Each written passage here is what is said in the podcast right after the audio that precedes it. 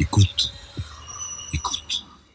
Le 23 janvier, Juan Guaido, euh, président du Parlement vénézuélien, s'autoproclame président. Euh, il est immédiatement reconnu par les États-Unis et le groupe de Lima comme tel. Puis, après huit jours d'ultimatum, les pays européens suivent la marche. Comment interpréter euh, cela de la part des pays européens et en particulier de la part de la France de reconnaître Juan Guaido comme président par intérim? Oui, on peut s'étonner de cette décision parce qu'en fait, il est difficile d'apparaître comme médiateur dans un conflit entre Guaido et Maduro et de prendre parti pour Guaido. Et dans cette affaire, la France et l'Europe a donné un peu le sentiment d'être plus suiveur que moteur.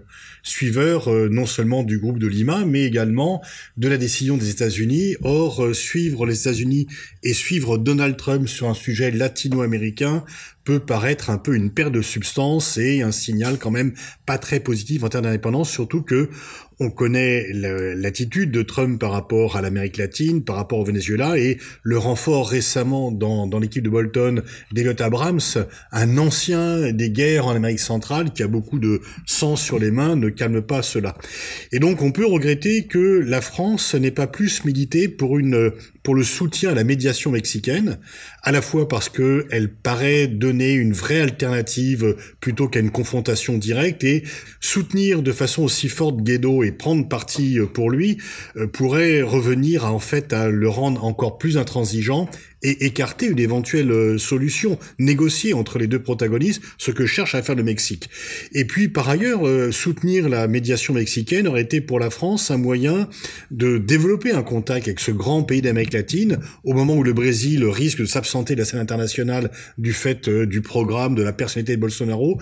Donc là, on peut dire qu'il y a certainement une occasion manquée, aussi bien en termes particulier pour le Venezuela que pour euh, euh, cette alliance des forces multilatéralistes que prône la France et qu'elle n'a pas pratiquée en la matière. Vous évoquiez la stratégie euh, nord-américaine. Comment expliquer que Mike Pence et Donald Trump évoquent régulièrement des menaces d'intervention militaire, alors qu'ils prônent en parallèle l'isolationnisme oui, effectivement, c'est un peu contradictoire de dire on se retire d'Afghanistan, on se retire de Syrie et on est prêt à intervenir au Venezuela. Alors on peut penser que d'une part, il y a le côté précaré, il y a côté backyard, les Américains se sentent chez eux dans cette région.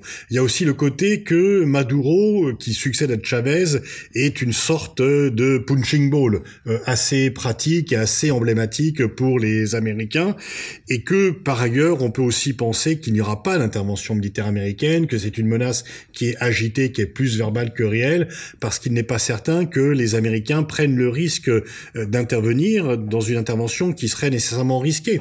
C'est pas non seulement l'armée vénézuélienne, mais c'est aussi, ce sont aussi les milices, et donc il y aura nécessairement des pertes américaines.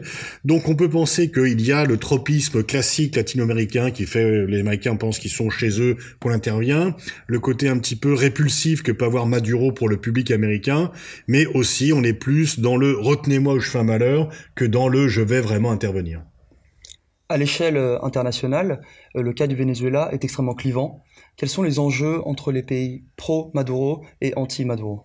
Bah, C'est simplement le régime change. Qu'est-ce qui oppose euh, les uns et les autres? C'est les pays qui pensent que l'on peut changer de régime par la force ou par la pression, et puis ceux qui sont opposés au changement de régime par nature. Et donc là, on a effectivement un nouveau clivage. C'est vraiment The West versus The Rest. Il y a d'un côté les Occidentaux et les pays pro-occidentaux en Amérique latine, avec, on le constate, un glissement à droite de l'ensemble du continent latino-américain. Il y a eu un glissement à gauche du continent latino-américain au début du XXIe siècle. De nouveau, il est à droite, voire très à droite, voire à l'extrême droite pour le Brésil. Et puis, il y a de l'autre côté eh ben, les actuels, les, habituels euh, adversaires de l'Ouest, la Russie, la Chine, qui sont ah, vraiment très attachés au non-changement de régime, euh, surtout s'ils sont animés par des forces occidentales, et puis aussi la Turquie, l'Iran, pour les mêmes raisons. Merci beaucoup. Donc on va passer euh, à une question un peu plus sur le continent européen. Au début du mois février, euh, les États-Unis ont décidé de quitter le traité INF. Ils ont été suivis par la Russie, qui étaient les deux membres qui ont créé ce traité. La première question, c'est est-ce que cette disparition va engendrer une course à l'armement entre les deux pays? Bah, Malheureusement, la course aux armements existe. Les Américains ont un budget, avaient un budget militaire de 600 milliards de dollars sur 1700 milliards de dollars de dépenses militaires mondiales. Lorsque Trump arrivé au pouvoir, il a augmenté deux fois de 60 milliards en deux ans. On en est maintenant à 717. Donc la course aux armements, elle existe. Tous les pays se réarment dans le Golfe, en Asie et en Europe, puisqu'on monte à 2% du PIB euh, le, les dépenses militaires. Mais là, casser ce traité, qui était un traité emblématique, rappelons qu'il a été signé en 1987 par Reagan et Gorbatchev, que c'était vécu comme le premier pas vers la fin de la guerre froide, puisque ce, la bataille des euromissiles a été la bataille emblématique entre l'Est et l'Ouest dans les années 80. Donc briser ce traité veut dire que les États-Unis renoncent à l'armes contrôle, qu'ils sont contre la maîtrise des armements et qu'ils ne veulent pas qu'il y ait de limites juridiques et de limites d'armes contrôle sur euh, leur arsenal. Donc effectivement, c'est un signal très négatif euh, de relance de la course aux armements et surtout de refus de la maîtrise des armements. Rappelons quand même que la maîtrise des armements existait du temps de la guerre froide et que ça a été vu comme une façon de gérer de façon, euh, disons, maîtrisée les relations entre l'URSS et les États-Unis. Il y a deux pays qui ont dénoncé un traité d'armes control. Ce sont les États-Unis par deux fois en 2001 pour le traité signé en 72, le traité SOLT 1, qui était vraiment le symbole même de la détente, et puis maintenant ce traité qui était le symbole de la sortie de la guerre froide. L'autre pays, c'est la Corée du Nord qui a dénoncé le traité de non-prolifération des armes nucléaires, et donc euh, bah, mettre la Corée du Nord et les États-Unis dans le même sac, c'est un cousinage quand même pour le moins curieux. Vous avez parlé donc que le traité INF est un symbole de la fin de la guerre froide. Donc, est-ce que la disparition de ce traité peut supposer l'hypothèse d'une nouvelle guerre froide entre la puissance russe et américaine? Alors, pas de nouvelle guerre froide dans la mesure où la Russie n'est pas l'Union soviétique. Il n'y a plus de pacte de Varsovie, qu'il n'y a plus de base à Cuba, au Vietnam, euh, de présence militaire un peu partout. Euh, la Russie est très réduite comme puissance par rapport aux États-Unis, mais en tous les cas, il y a un langage de guerre froide, il y a effectivement une confrontation, et on voit que les États-Unis veulent s'affranchir des règles collectives qu'ils avaient accepté au fur et à mesure et que euh, des gens qui, de Reagan à Nixon, n'étaient pas considérés comme euh, euh, des colombes ni comme des faibles dans la relation avec l'Union soviétique avaient accepté. Donc, comme je l'avais dit dans l'introduction, les États-Unis ont été le premier pays à quitter le traité. quel est l'objectif derrière cette décision assez importante? Et surtout quel est le lien avec euh, l'autre traité qui est en question? C'est que les États-Unis ne veulent pas prolonger le, le, traité qui a été signé en 2010 de New Start. Oui, simplement, c'est que les États-Unis veulent pouvoir avoir un arsenal qu'ils façonnent à leur manière, selon leur volonté, sans aucune contrainte internationale. C'est finalement la grande vague américaine de dire on ne veut pas de contrainte internationale, pas d'UNESCO, pas de traité euh, de Paris sur le climat, pas d'accord nucléaire avec l'Iran, etc., etc. Donc il y a une volonté, disons, de n'avoir aucune contrainte internationale qui est vue comme une atteinte inacceptable à la souveraineté américaine. On est dans un unilatéralisme débridé. Les États-Unis ont toujours eu une politique euh, très unilatérale, mais là, avec euh, Donald Trump, c'est poussé réellement à son paroxysme. Donc le fait d'avoir un accord avec un autre pays est perçu par euh, l'actuelle présidence américaine et par l'appareil d'État américain comme étant une atteinte réellement inacceptable à la liberté et au choix libre du peuple américain. Donc on peut supposer qu'il n'y a pas un futur plan pour négocier un nouveau traité qui pourrait intégrer d'autres puissances nucléaires comme par exemple la Chine. Alors on pourrait effectivement penser, puisque la Chine était exclue de ce traité, qui était un traité bilatéral soviéto-américain, à l'époque où la Chine n'avait pas la puissance qui est la sienne, puisque le traité a été signé en 1987. Mais je vois mal aujourd'hui les États-Unis se lancer dans une négociation, tout simplement parce que ils pensent qu'ils sont les plus forts, ils pensent qu'ils peuvent dans, distancer leurs adversaires. Ça a toujours été d'ailleurs le drame de la course aux armements. Chacun pense qu'il a une meilleure foulée, euh, un cœur plus solide et qu'il va distancer l'autre. Et on a vu dans le passé que c'était pas le cas. Et là, les Américains vont se retrouver confrontés aux défis chinois très rapidement. Merci beaucoup. Donc on va maintenant passer à la troisième thématique euh, sur le sujet de la visite du pape François euh, aux Émirats arabes unis. Euh, donc juste pour recontextualiser, donc sur un fond de guerre et de crise humanitaire au Yémen, le pape François a entrepris depuis dimanche dernier une visite aux Émirats arabes unis qui dure quelques jours, qui notamment est marquée par une messe de plus de 130 000 fidèles, mais aussi une rencontre avec le prince héritier d'Abu Dhabi et euh, une rencontre inter interreligieuse. C'est pas la première fois qu'un pape se déplace à l'étranger, c'est même assez fréquent, notamment le pape François, mais dans la péninsule arabique, c'est la première fois qu'un pape s'y déplace. Euh, et notamment dans le cadre d'une euh, d'une visite diplomatique. Donc, dans un premier temps, concernant justement cette euh, diplomatie du Vatican, comment on peut la définir? Sur quel axe repose-t-elle et sur quelle force aussi repose-t-elle? Ben, Elle repose sur un corps diplomatique extrêmement développé. Le Vatican a certainement l'un des réseaux diplomatiques les plus les plus étendus et avec une vraie expertise.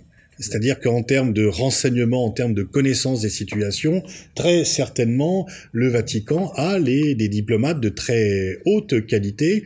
Et donc, c'est une diplomatie qui est euh, reconnue mondialement pour la qualité de son expertise et pour la qualité de sa médiation. Bien sûr, il n'y a pas de volonté de conquête, celle des âmes peut-être, mais pas euh, d'un point de vue territorial direct. Et donc, le Vatican a une diplomatie d'influence culturelle, religieuse, politique et euh, se présente comme une puissance médiatrice qui, euh, sur certains points, a réussi effectivement à exercer en très grande discrétion parce qu'elle se, euh, elle est également, alors il y a à la fois le côté spectaculaire des visites papales, parce que c'est effectivement, ça rassemble des millions de personnes très régulièrement, et en même temps le caractère très discret de l'influence du Vatican. Et justement, dans ce cadre euh, donc d'une visite aux Émirats arabes unis, sur le fond de la guerre au Yémen, euh, dans quelle logique cela s'inscrit-il? Et euh, quels sont les objectifs que cette visite engendre? Alors le pape François s'est donné comme mission euh, euh, prioritaire ou importante le dialogue des civilisations et le fait effectivement de s'éloigner des thèses du choc des civilisations et de montrer que le dialogue interreligieux peut être un axe essentiel de l'amélioration des relations entre le monde musulman et le monde occidental et donc de mettre le dialogue religieux euh, au service d'un dialogue de civilisation pour montrer que la religion n'est pas quelque chose qui désunit et qui oppose les uns et les autres, mais qui au contraire peut les rapprocher dans la différence des, des religions. Et donc il est d'ailleurs assez cohérent parce qu'il a toujours refusé les discours de haine, d'exclusion que certains, euh, se réclamant de la foi euh, catholique, euh, avaient envie de porter par rapport à la à l'islam. Et en ce sens-là, il est vraiment très cohérent. Et donc il veut effectivement marquer cette différence, être très actif. Il est effectivement, c'est un diplomate. Il a malgré une santé légèrement défaillante, il est très actif sur la scène internationale et il veut s'imposer effectivement comme l'homme de la paix, l'homme du dialogue. Et par rapport à la guerre du Yémen, effectivement, on peut dire qu'il n'a pas mâché ses mots et que, euh, sachant l'implication euh, des Émirats arabes unis dans la coalition qui est néanmoins dirigée par l'Arabie saoudite, il a appelé très nettement euh, à une trêve, à une pacification. Et c'est ça aussi qui distingue peut-être le pape François de ses prédécesseurs ou d'autres représentants, c'est qu'il a toujours un langage non pas agressif, mais en tout cas de vérité. et il dit les choses de façon ferme à ses interlocuteurs. Et justement, dans le cadre, euh, donc vous mentionnez l'Arabie Saoudite euh, dans le dans l'alliance avec les Émirats Arabes Unis dans le cadre de la guerre du au Yémen. Euh, L'Arabie Saoudite est un des rares pays à ne pas entretenir de relations diplomatiques avec le Vatican. Euh, donc, dans l'approche des Émirats Arabes Unis, comment on peut interpréter euh, de recevoir le fait de recevoir justement le pape euh, dans le cadre de, la guerre au Yémen bah, les Émirats réunis ont quand même pour euh, volonté, c'est un pays qui est très puissant, très dynamique malgré sa faible taille, qui est très riche et qui veut être actif. Et donc euh, il y a une double rivalité pour les Émirats arabes unis. C'est la rivalité du Qatar euh, qui se manifeste, y compris dans le football, avec le duel PSG Manchester City, mais également de l'attitude par rapport aux frères musulmans, de l'attitude par rapport bon. Et en même temps, les Émirats arabes unis, dont le prince héritier est paraît-il, largement l'inspirateur du prince héritier d'Arabie Saoudite, veulent également montrer que euh, ils ont une diplomatie qui n'est pas uniquement euh, dans les pas et dans la foulée de l'Arabie Saoudite. Et donc, en recevant le pape, il peut, on peut dire qu'ils qu'ils réussissent un très beau coup diplomatique puisque euh, toutes les attentions sont portées sur eux et qu'ils se distinguent donc de l'ensemble des pays du Golfe et qu'ils se présentent comme une nation ouverte et en termes de communication, c'est effectivement une très bonne opération pour les Émirats arabes unis. Est-ce que l'accueil du pape euh, François aux Émirats arabes unis euh, par rapport à ses rivaux qataris et son allié euh, saoudien, est-ce qu'on peut interpréter ça comme une ouverture, euh, comme une, une volonté de dialogue sur la question yéménite avec les pays européens? Non, elle passerait pas par le pape, cette volonté de dialogue, et on peut penser que certainement les responsables émiratis se seraient dispensés des remarques du pape sur le Yémen. Ils ont là-dessus leur agenda, effectivement, ils sont un peu mis sous pression, mais euh, ce n'est pas euh, parce qu'ils reçoivent le pape qu'ils avaient un enjeu yéménite en tête. Donc on n'attendrait pas une réelle avancée au niveau, de la, au, niveau de la résolution du conflit au Yémen Si, il peut y avoir une avancée, mais qui tiendrait à d'autres motivations, à d'autres raisons, qui tiendrait d'une part à l'enlisement de la coalition au Yémen. On parle de plus en plus d'un Vietnam euh, saoudien, donc il n'y a pas de succès militaire. Et finalement, quand vous intervenez militairement depuis trois ans et demi et que vous ne gagnez pas, vous montrez plutôt un échec. Et donc il y a en plus des critiques de plus en plus nourries de cette intervention pour les questions euh, humanitaires. Et donc euh, il est temps effectivement de trouver une porte, une issue, une scie de secours pour les pays puissances qui interviennent. Euh, mais l'affaire du pape est dans un autre cadre. Je vous remercie pour ces réponses et donc on se retrouve le mois prochain pour de nouvelles questions et de nouvelles thématiques. Avec plaisir. Merci.